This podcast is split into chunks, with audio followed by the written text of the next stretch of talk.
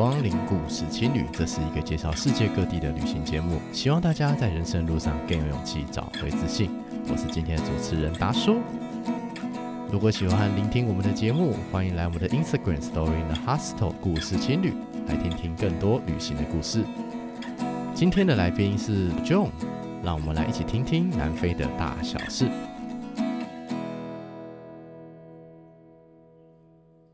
到故事青旅。那今天很高兴能够介绍一位新朋友 Joe，我们欢迎他。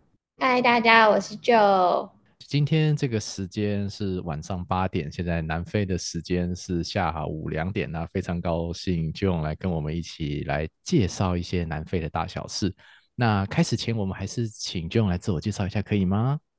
那我自己本身去年的时候就离开了我的外商工作，然后就开始创。立这个南非的小众旅行品牌，我其实是第一次到南非，是我小呃大班升小学一年之后，然后我们家其实是开英文补习班，我们从游学团开始做起，然后已经做了大概快三十年，到了去年我才有想法想说，哎，我想要试试看做一般的旅游，因为我觉得南非其实是一个大家很陌生，但是我觉得是一个很好玩的一个国家。所以就想要，就有了这个创业的想法，然后现在经营了大概半年左右，然后我觉得收获蛮多的。当然，就是这中间有很多奇葩的人跟故事，那这等一下再跟大家分享。那我们刚刚听到一个时间点蛮神奇的，你是说你很小的时候就已经到南非了，这么厉害？对对，其实是呃一九九四年的时候，南非他们的政府。政权反转，就是黑人的政府上任。那因为他们就有那种族隔离的政策嘛，所以曼德拉他一上任之后，其实他们就有对白人有一些就是压迫的手段，然后尤其是老师啊，就是这些白领阶级的白人，他们就是被迫要收一个等于说半被迫退休，然后就是如果你不收下这个 package 的话。你就是可能你留你留下来，你之后也可能不一定会领得到退休俸。所以那时候其实有很多的南非老师到台湾来找工作，我们就认识一个南非老师，然后开始做南非游学。所以说，就是因为南非的老师就是波涛罗诶，然后可能就跑来南台湾这边开始来做补习班老师，然后你们也开始做南非的游学，然后你现在一做这样子做了三十几年。哦，真的经历还蛮特别的 哦。其实现在有很多南非老师都还是在补教业，那很多都是大概就是三十年前他们就来这边，那最后选择在台湾定居。所以就是如果你是在补教业的话，其实你会发现，其实很多教补习班的白人很多都是南非人。嗯哼。嗯，哦，对吼，就是其实我们对于非洲的印象，嗯、很多人都会觉得啊，一定是黑皮肤的、黑眼睛的，一定是那个黑人的样子。但实际上，南非其实蛮高比例是白人的，而且在早期是那种管理和统治阶级的，只是因为后来政权转移之后，变成现在这个状态。对，他们的白人都是欧洲移民啊，或是当那时候。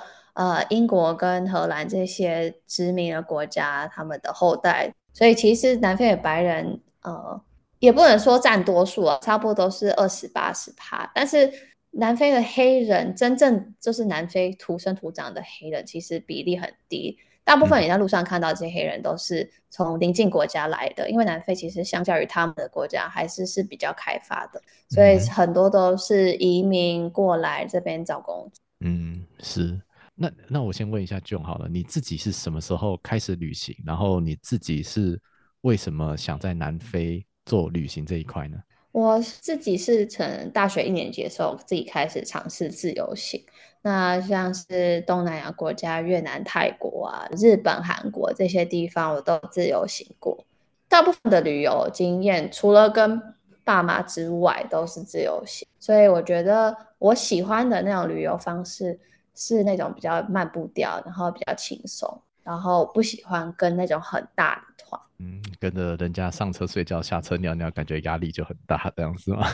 对。然后我觉得我会想要做南非，是因为我有觉得慢慢啊，就是我们年这个年轻世代，其实大家想向往的旅游方式也有在转变当中，尤其是疫情过后，就是大家其实网络上的资讯很多，嗯，然后网友分享这些，其实很多东西你是可以自己做功课，然后自己去去做你自己想要的规划跟安排。但是我觉得南非它不是那么像日本、韩国这么容易上手的国家，因为它的。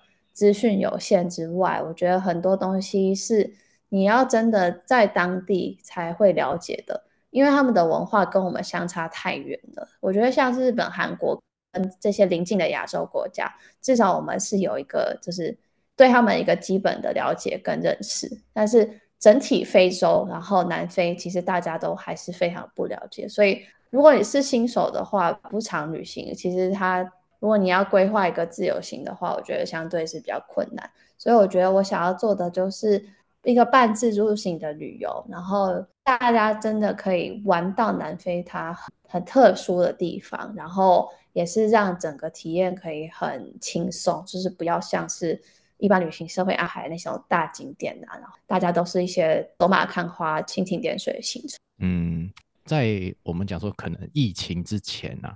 大家喜欢的旅行是那种我们讲说啊，就看到这个美食，看到这个景点打卡拍照，有一种说法叫做炫耀性消费。嗯。以前旅行社或者是大家出去旅行会比较喜欢这个样子，但其实随着大家消费升级，或者是说消费的追求不一样之后，比较追求的是那种体验，就是说我可以。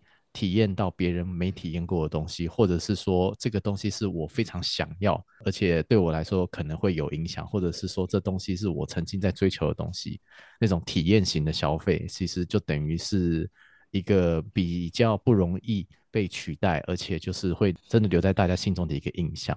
我也很认同说，其实这年头大家消费的对于体验的感觉越来越追求了。那对于一般人来说，吼，当然就是。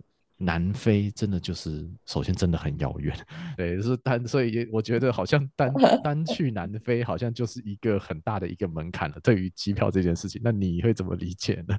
其实因为现在很多人都可能玩欧洲啊，然后或是美洲或是澳洲这些国家，其实我觉得以飞行距离来讲没有特别远，因为像现在我们几乎都是搭新加坡航空。所以大概总飞行时数其实是差不多十六个小时，而且是包含转机待机的时间。嗯。我觉得飞行体验下来不会不会觉得特别久，可能说你飞到美国西岸差不多。嗯。哦，好，这样子讲，这样子比较好像就心里比较不一样了。但是我觉得价格上它确实还是偏低，以跨洲旅行来讲的话，因为现在欧洲其实机票蛮贵的，但是像我去。年，哎，不对，应该是前年的，因为已经二零二四。对，前年就是有，对，就是有那个自由行的客人，然后他们很早就订机票，大概七个月前，他们订到的机票才两万五千块。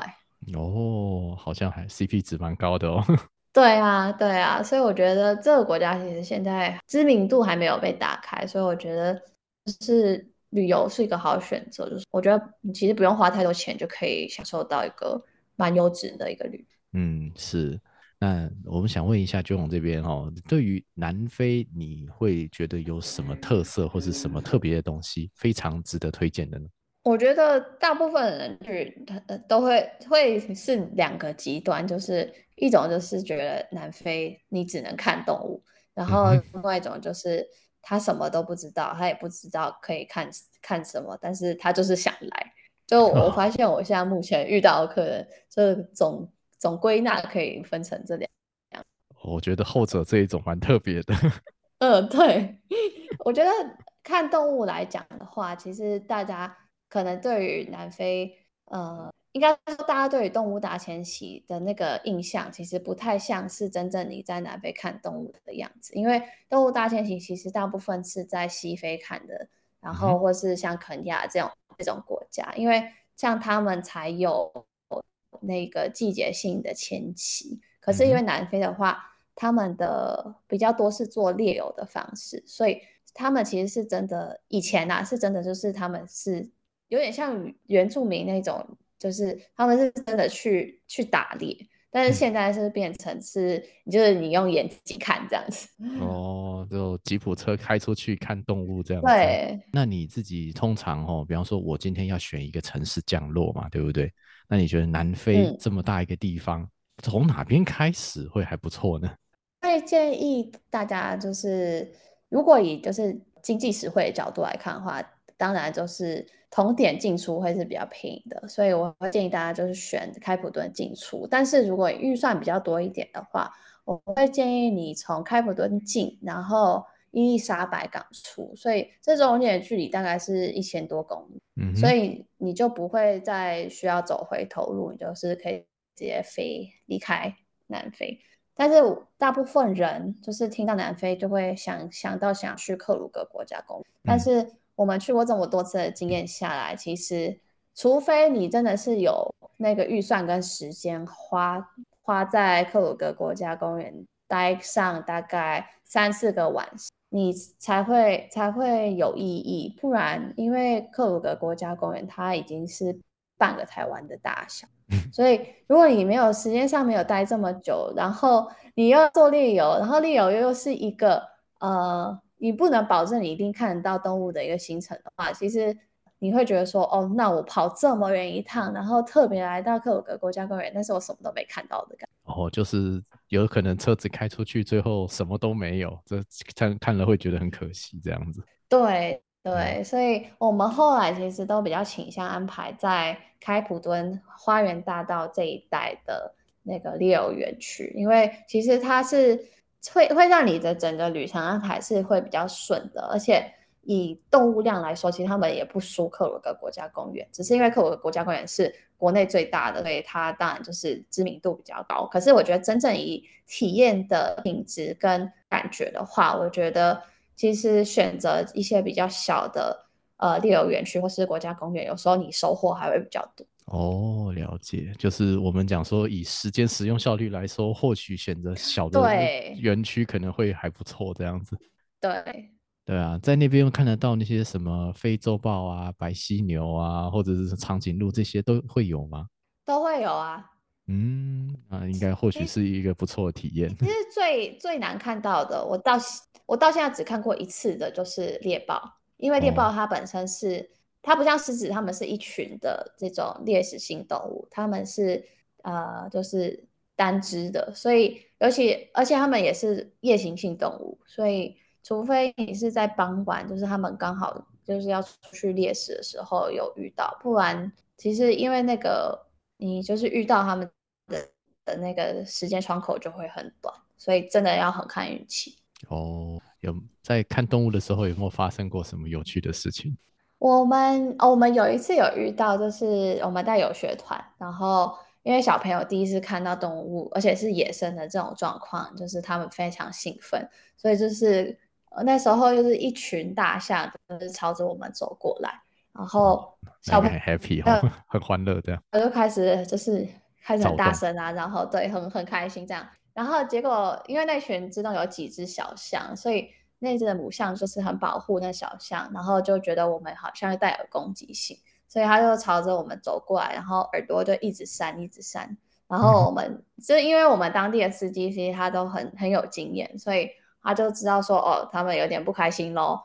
然后我们车子就一直慢慢往后后退，往后退，往后退。然后我们有就是叫小朋友，赶快安静下来，闭嘴。对，因为其实呃，就是那种在在猎游园区里面，尤其如果你是自驾的话，其实呃，我们对尤其亚洲人，我们对于这种野生动物的的经验啊，或是认识度，其实都不太够的话，有时候遇到这种状况，你不太知道怎么处理。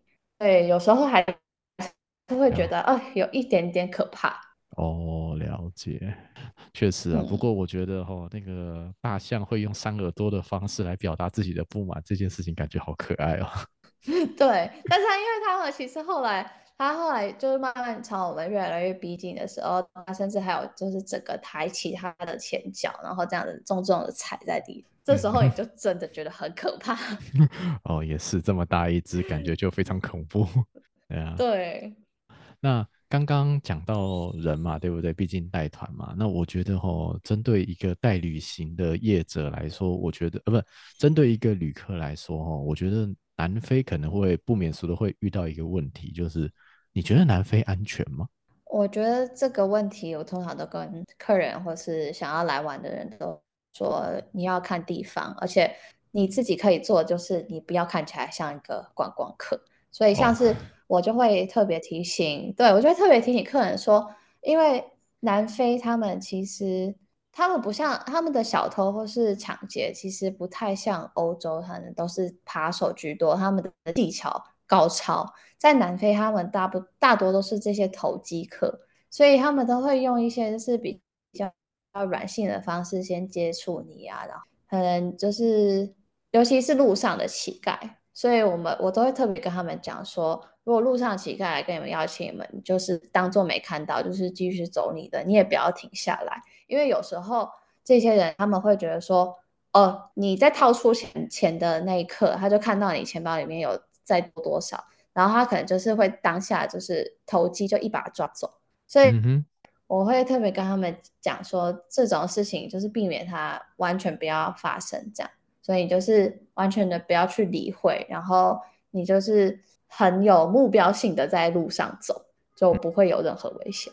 了解，就是不要看起来就是一副观光客样子，然后我不知道我在哪里，然后我这边看看，到时候看看这样子。但是也是有地方，就是你是完全可以可以毫无戒备心的，就是到处看。嗯哼，尤其是在那个。我们所谓的那个水岸码头那里，它是一个非常高度开发的观光区，所以那边其实九十 percent 以上都是旅客，所以在那边其实你在走的时候，其实都非常安全。嗯，了解。嗯，就是还是看地方啦，对不对？对，因为毕竟这个国家还是很大，光是开普敦，就是东开普敦、西开普敦这两个省份加起来就已经超过那台湾的八九倍大了。所以你可以想象得到，其实对，就是我觉得我们台湾人，因为可能台湾就是密集度很高，然后地方其实就是蛮小的，所以很难去想象说，距离我大概一百公里之外的地方，其实他们的生活方式是完全不一样。对，可以理解，就是毕竟这个世界这么大吼，嗯，那个南非这个国家也蛮大的，你根本都东东南西北方的人生活一定都不一样。对，是啊。那我再问一下哦，那边那我们不要讲台湾人呐，我觉得讲台湾人好像有点太少了。那是讲说华人好了，华人很多吗？你自己觉得？我觉得以前比较多，而且而且在那时候政权翻转的时候，其实好像那时候也有一大批的移民潮来南非，可是后来好像都纷纷回去了。嗯、现在呃，在开普敦啊，我看到的比较多的是中国人跟韩国人，蛮多的。台湾人我发现越来越少哦，其实还是有啊，只是很少的比例这样子。对，没错。那毕竟 John 在那边也是生活过，也是在那边经营旅行。那想问说哈，你自己是在哪一个城市？然后你在那边对于在地人有什么观察呢？我现在是住在开普敦，但是之前像是在游学啊，或是留学的时候，我都是在 Knysna 这个小镇，所以。其实这两个城市差别很大，因为 Knysna 它比较像是一个退休小镇，然后的白人密集度很高，其实是有点像是呃白人应该是占八十趴，比较跟全国的比例来讲，其实是比较不一样的。嗯、所以在 Knysna 其实会觉得特别的特别的不像在非洲，因为你你看出去都是白人，然后黑人很少。哦，我觉得以他们的人来说，我觉得他们的人的民族特性其实是蛮热情。我觉得跟这一点跟台湾人蛮像，就是他们会会蛮想要认识你的文化，然后认识你是从哪里来的啊。所以其实来这边玩的旅客，如果你会讲讲基本的英文的话，其实都会觉得蛮有趣的，因为路上可能超商的这些员工啊，都会想要跟你多聊。嗯哼，对，所以我觉得。是会会觉得蛮有蛮好玩的，然后我们有一些朋友也很喜欢来，因为他们就是特别 想要来，可以讲英文，然后就是有人愿意跟他们讲。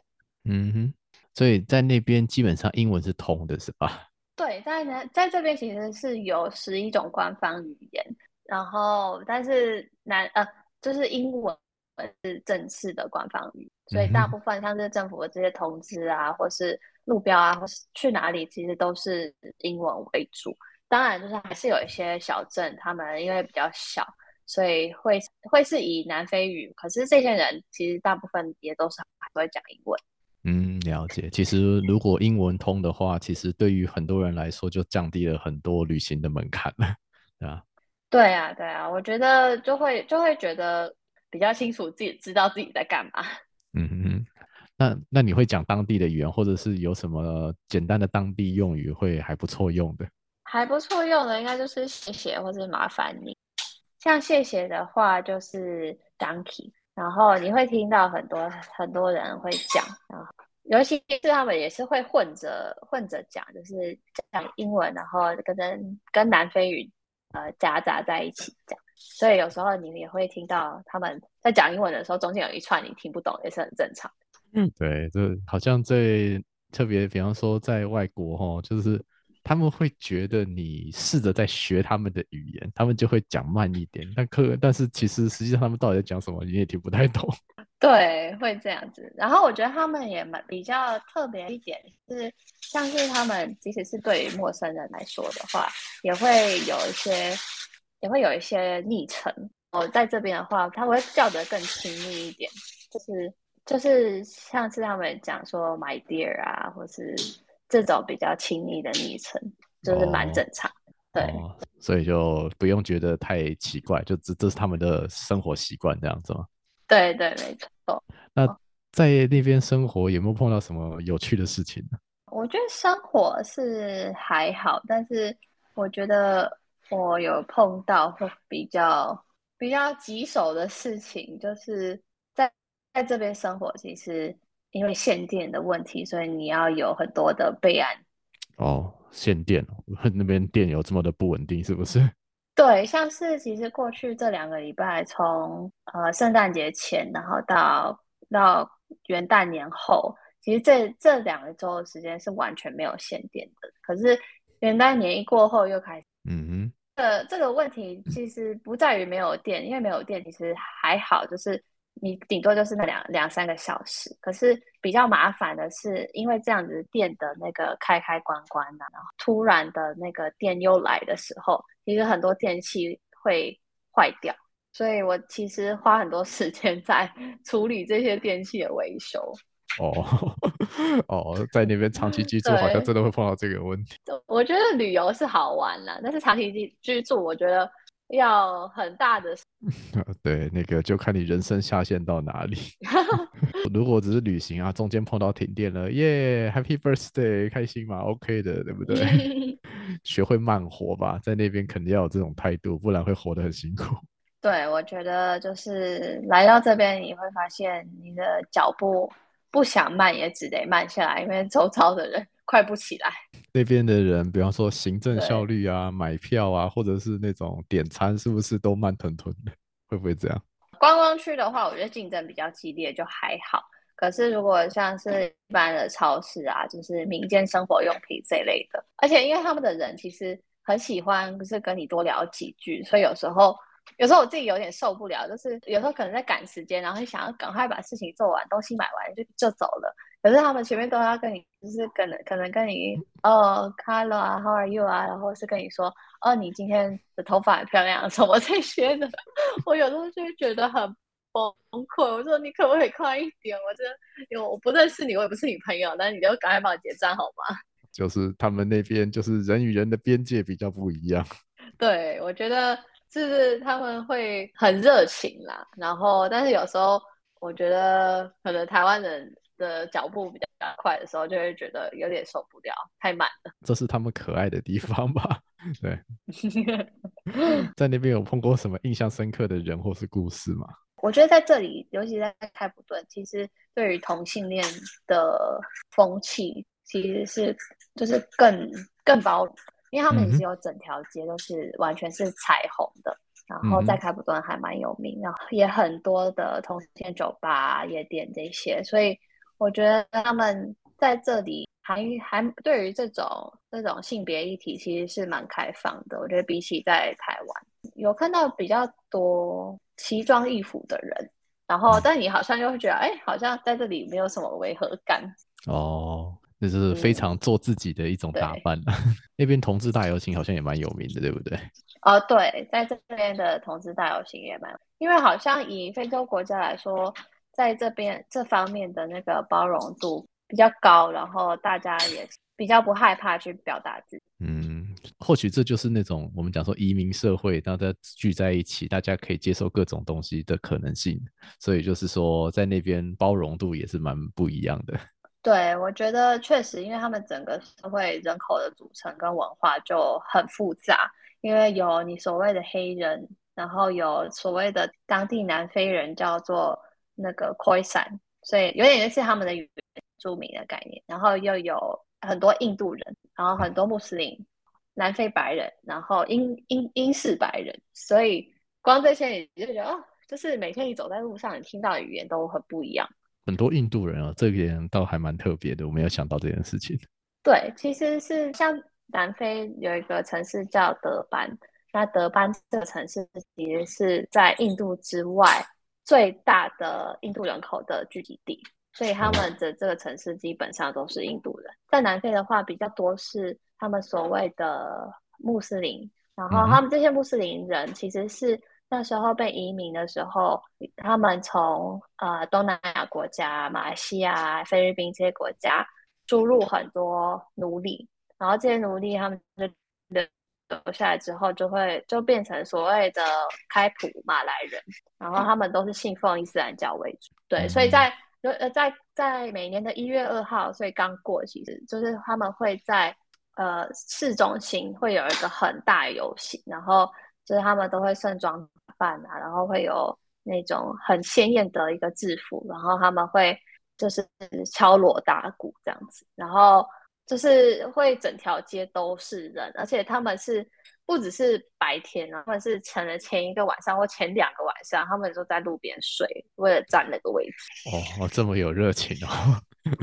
对，就是他们对于他们自己的同同样都是南非人，但是我觉得他们对于他们自己的原根的文化是很有连接的，然后是非常重重。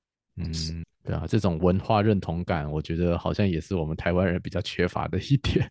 对啊，我们 我们好像很少听到说台湾人在哪个地方，就是对于那个非常就会办很很台湾的活动，做很台湾的事情。对，嗯，好像比较少。对，没有错。好，那我们回来聊聊 John 这边自己的旅行社好了。那想问说哈，通常啊，假设我今天哦，我想安排一趟旅行去南非走一走。那 你这边会怎么样建议会比较好呢？我会建议大家就是一定要找包车，因为其实南非就刚刚有讲，它是一个很大国家。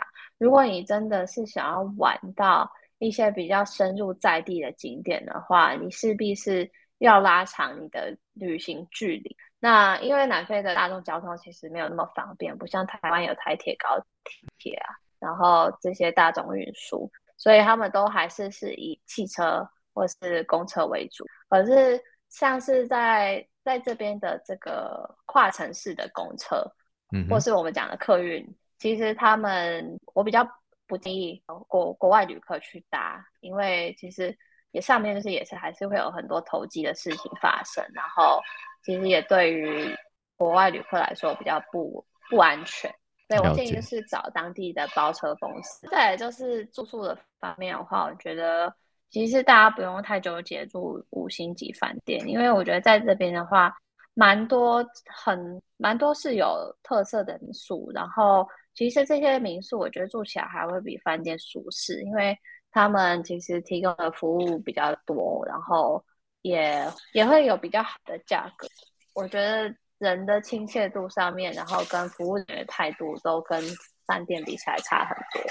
嗯哼，了解，就是说那种小小的民宿，有的时候很可爱，而且就是有特色的话，嗯、会得到更多有趣的体验。对，对啊，然后我觉得，因为饭店你回去就是使用饭店设施嘛，可是很多民宿他们都有自己很特别的一些呃提供的体验也好啊，或是一些他们私人。在地人就是会做的一些事情，像是是在鸵鸟小镇，他们的有一件很蛮有名的民宿，他们就是特别提供一个就是清晨去看狐獴的体验啊，看狐獴。对，然后就是他们配合就是当地的一个非盈利的组织，然后他们就是长期在观察他们当地的湖，然后后来慢慢发展成就是他们会带游客去看这些野。哦，了解，狐獴就是我们以前狮子王里面看到的丁满嘛，对不对？对 对，狐獴就是丁满。对，看得到鹏鹏吗？鹏鹏应该是在你在猎游的时候，最后会看到非常腻的动物。哦，是哦，会看到腻掉。对，每个人旅行的经验不一样啦。就我之前在南美洲旅行的经验，我对我来说，我看到的植物多到让我去记不住，但是那个动物其实相对 少一点。对，那我觉得如果能够看到动物，看到令让我腻掉，我会觉得蛮特别的。对，除了国家公园之外，像是那个企鹅海滩也很有名啊。然后有时候甚至在公路上，你会看到狒狒。所以他们的动物蛮多的。嗯，了解。对啊，讲到企鹅海滩哦，我印象中好像那个什么，之前 Netflix 有纪录片是讲这个南非的企鹅海滩的，那边可以再介绍一下吗？对，它其实是在一个南非，呃，距离开普敦大概四十分钟车程的一个叫 Simonstown 的地方，然后那边就是那些企鹅，它们本身就是在那边栖息。然后他们后来政府就是把那里设为一个保育园区。那这些企鹅们就是是非洲企鹅，所以他们本来的习性就不是在就是这种寒冷的地方。他们这些企鹅还是还是是居住在一个比较水温低的地方。所以那个因为在在南非，它其实是南非。其实是两洋的交界嘛，大西洋跟印度洋，所以大西洋它是一个冷洋，所以在在西边这一侧的话都是大西，所以在这边的话就是那些企鹅才能就是生存。嗯哼，所以这些企鹅就在那边生活，在那边繁殖。对，然后他们有时候其实也会进到他们当地人家里面，所以所以他们其实。南非，我觉得整体对于动物的保育的意识非常先进的，然后他们非常重视动物的保育，然后也很积极的在做这件事。嗯，对啊，我看那个纪录片上面演的，哦，那个家里面那个企鹅打那个跑进水沟里面住在里面这样子，我都哇，看了好可爱，好想去见识一下。对啊，对啊，他们很可爱。那你刚刚讲包车嘛，对不对？所以是要请一个司机，然后就是一台车这样子南非这样绕一圈吗？还是然后是逆时钟还顺时钟绕？你觉得比较好？你可能没有办法绕到一圈，因为你一般旅游的时间可能就是顶多两个礼拜，是差不多。那两个礼拜你要玩从对，就差不多是从开普敦到。就是最东边，大家会到的伊丽莎白港，其实就差不多。如果你还想再去克鲁格国家公园的话，我会建议至少排个十六到十八天左右，你的时间才会比较充裕。嗯、因为他们他们跨跨省份，然后跨城市的旅旅行，其实距离都蛮远的。嗯，是不是那种开车要五六个小时才会到下一个点？这不像台湾，可能一两个小时就有一个点了，这样。对，所以就是。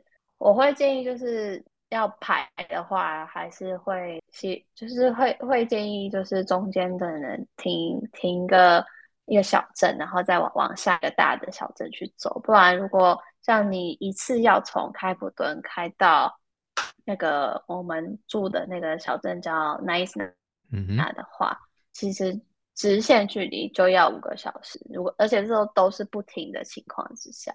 假设这个时间、这个预算都还 OK，大家可以来，大家可以安排一个南非旅行的话，你觉得什么季节去南非不错呢？我觉得其实他们的春夏就是是最好的季节，因为他们的雨季是在冬天，所以我会不太建议在他们的冬天旅游。他们冬天是就是正是我们夏天的时间，所以差不多是七到七到八月这个时间是他们的冬天。嗯哼，对，这个时间尽量不要去，因为都是下雨天的。对，然后我会建议最好的时间是在呃十月中到十一月初这个时间。嗯哼，因为这个时间它慢慢气温开始回升，然后白天日照也会比较长，所以你白天可以做活动比较多，就比较不不会受限于就是那个就是白天日照的时间太短啊，然后可能活动也没有办法做太多。然后再来就是因为在十一月中之前，其实这段还算是他们的还没有进入进入旺季的时候，哦，所以像是订房啊、交通这些都会比十二月再便宜蛮多的。因为十二月其实就是欧洲人他们正式的圣诞假期啊，然后过年呃就是过年这样子，所以到了差不多十一月底之后，价格就会可能翻个一点五倍。嗯，了解，差到一点五倍，确实差蛮多的。对，因为其实这南非其实因为距离欧洲不远，然后欧洲人其实蛮喜欢夏天的天气，然后欧洲本身在冬天的时候很冷嘛，所以其实南非有点变成欧洲人，尤其像是德国人，德国人在这边其实很多很多德国游客，所以他们都会选择到南非来避避寒。那你自己觉得啦，就是推个人私房推荐的话，吼，你自己觉得南非有哪些点不容错过的？我觉得像是经典的，你一定要看的就是开普敦座山啊、企鹅这些之外，我自己非常喜欢的景点就包括鸵鸟小镇。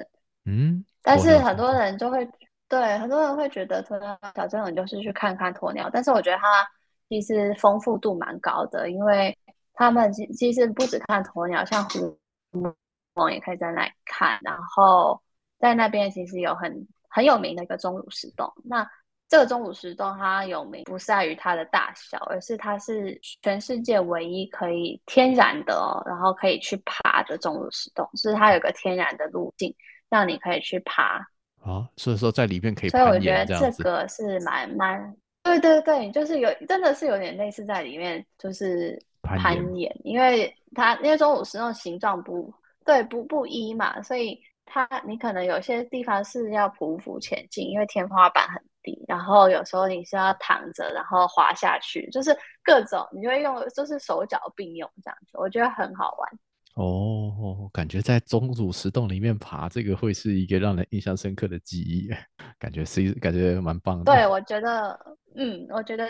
确实是因为像我自己也爬了大概四五次游了，但我每次去我都还是觉得很好玩。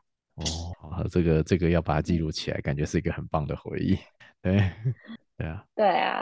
好，假设我今天因为可能我们包车嘛，可能不止一个人，三四个人这样子包车，那我们是要找一个司机这样子，还是说我们自己开车会也 OK 呢？你自己觉得？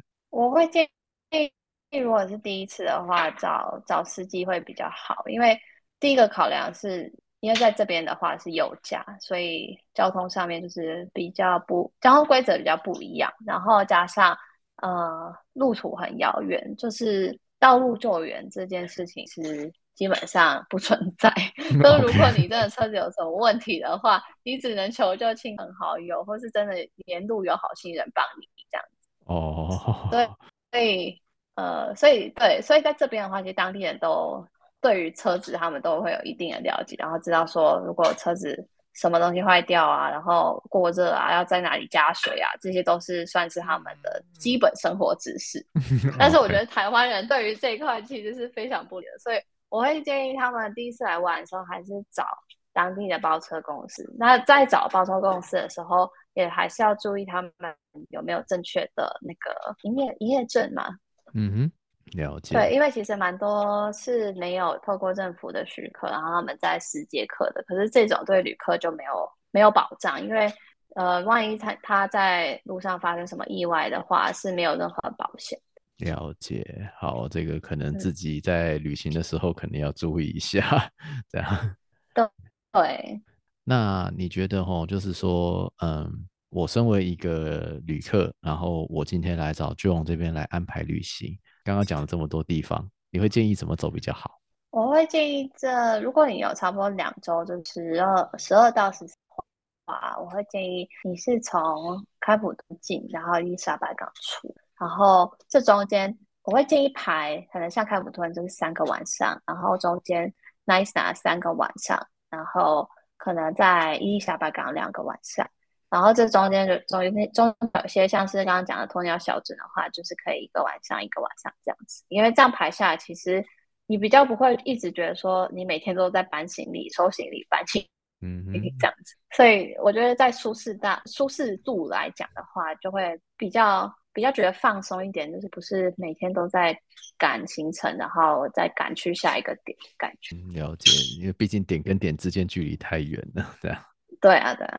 对啊，那中间包车公司是不是也要换来换去啊？因为其实我感觉这个距离这么遥远的话，公司包车公司不会跑这么多地方。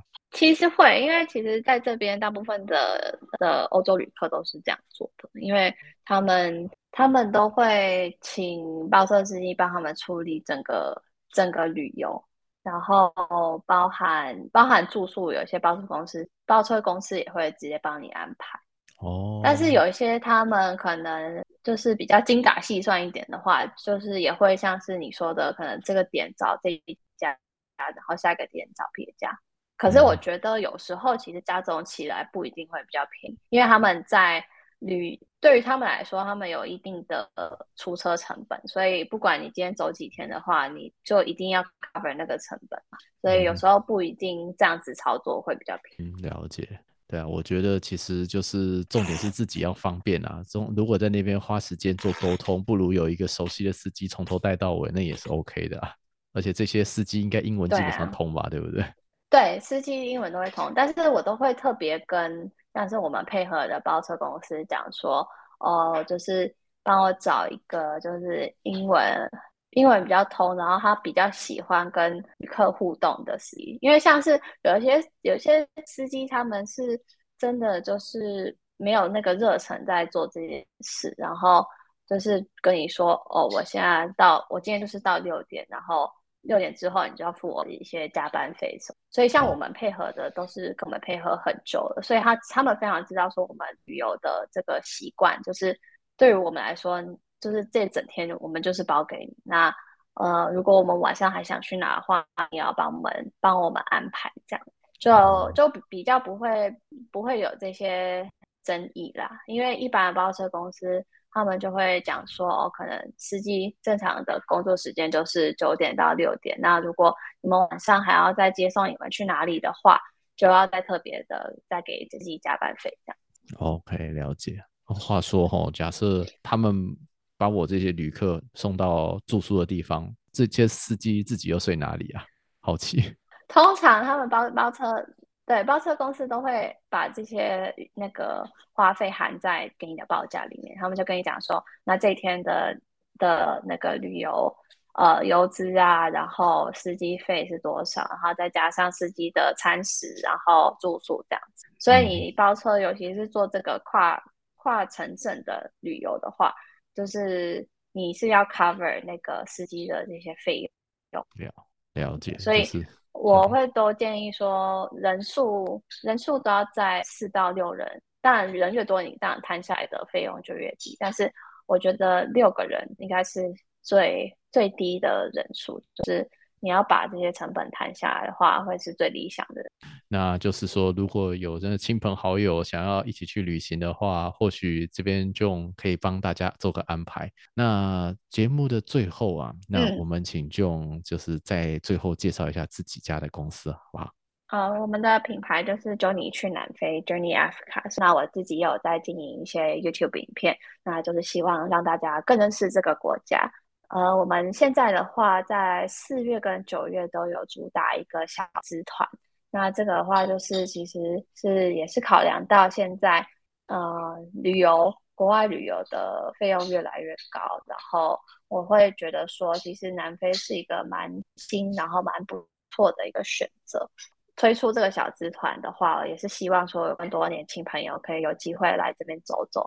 我们推小资团特色在于，就是希望大家是真的来体验、来玩。与其把这些花费花在级饭店啊，然后吃一些很高级的料理，我是我的想法是希望大家可以更在地的去玩。然后我们可能不一定要住得非常的豪华，但是住得舒服、干净这样子，然后把钱真的花在旅游这件事情上面。嗯，对啊，就是。旅行嘛，它重点是一个体验。当下可能会觉得花钱会觉得哦好贵哦，怎么要花这么多钱？但实际上回头几年后再看，都会觉得啊，其实买到那些回忆都是值得的了。所以大家如果有兴趣的话，嗯、可以来问问 June 这边南非怎么玩，我相信对大家来说会有很多帮助的。那我们的节目差不多到此告一段落了，非常谢谢 John 的分享，也非常谢谢各位听众的聆听。呃，相关的链接我到时候放在资讯栏下面，给各位听众做一个参考。那这边跟各位听众说声再见喽，拜拜，拜拜。听完 John 的介绍，我相信大家对于南非有更多的认识，可能会想去克鲁格国家公园来看看各种不一样的动植物。可能会想去企鹅小镇来看看可爱的企鹅，可能会想要去开普敦或约翰尼斯堡来看看各种不一样的人如何生活在一起。